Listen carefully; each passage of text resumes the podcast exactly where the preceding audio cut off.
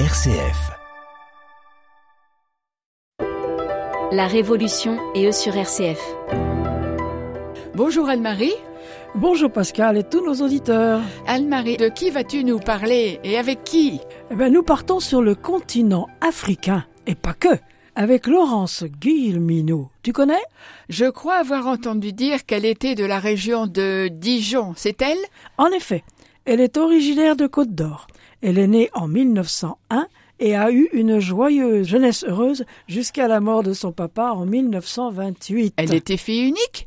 Non, elle avait un frère, polytechnicien très brillant, qui est tombé au champ d'honneur à l'aube de la guerre en 1914.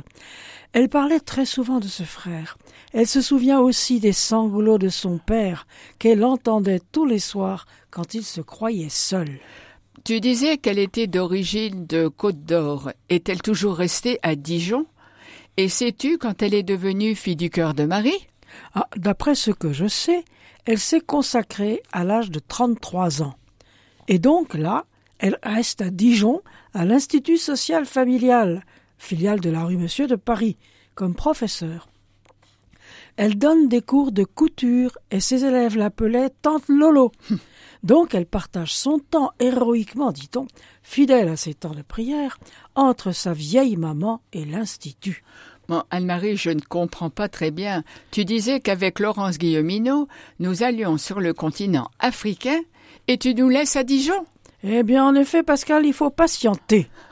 C'est après son troisièmement, à l'âge de 50 ans, tout en étant restée jeune, elle fut très étonnée quand on lui a demandé d'aller fonder une mission en Afrique. Ah d'accord, 50 ans. C'est à cet âge-là aussi que, tu, que toi tu es parti au Burkina Faso. En fait, euh, j'étais un tout petit peu plus jeune, j'avais 46 ans. Tu vois, il n'y a pas d'âge pour être missionnaire. Finalement, Laurence Guilleminot, dans quel pays part-elle?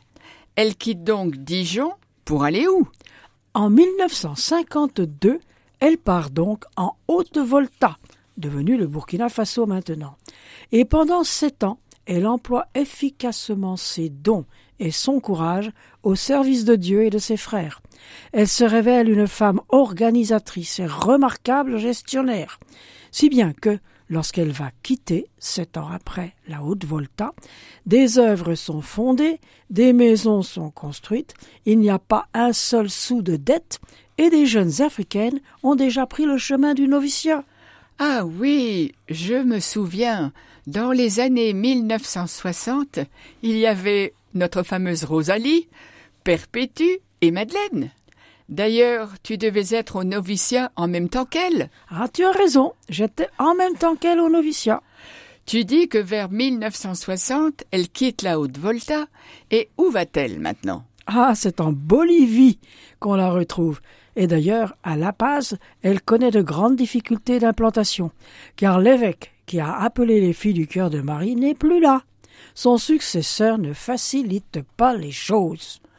Va-t-elle rester en Bolivie dans ces conditions-là? Ah, Pascal, c'est ce que nous verrons la semaine prochaine. Au revoir, Pascal et tous nos auditeurs. Au revoir Anne-Marie, à la semaine prochaine.